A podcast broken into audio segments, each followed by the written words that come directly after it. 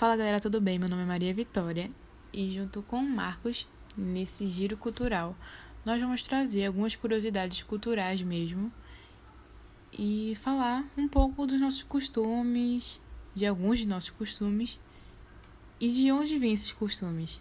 No giro de hoje, nós vamos falar o porquê pedimos a bênção e a origem da bênção, né?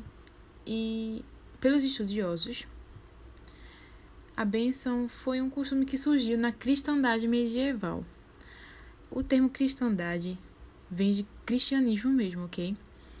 E isso ocorria durante uma cerimônia, na qual os súditos beijavam a mão do rei ou da rainha e aproveitavam para fazer um pedido ou simplesmente para poder ter um momento mais próximo, tá? Se aproximar mesmo do seu governante e tocar as suas mãos, que para eles aquilo era, aquele momento era muito importante.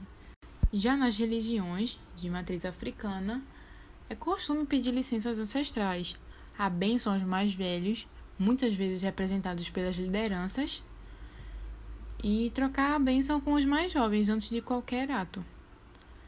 Nos dias de hoje, principalmente na nossa cultura nordestina, ainda temos o hábito, ainda cultivamos esse ato de pedir a bênção ou tomar a bênção, né? Seja aos padres, aos pais, parentes, padrinhos, enfim. Essa foi a origem, tá? E nós vamos agora para o significado da bênção.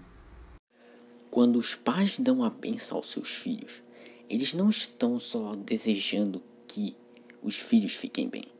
Para muitas pessoas é mais valioso do que isso, até mais do que um presente material. A bênção que os pais dão aos seus filhos é a própria graça de Deus sobre eles.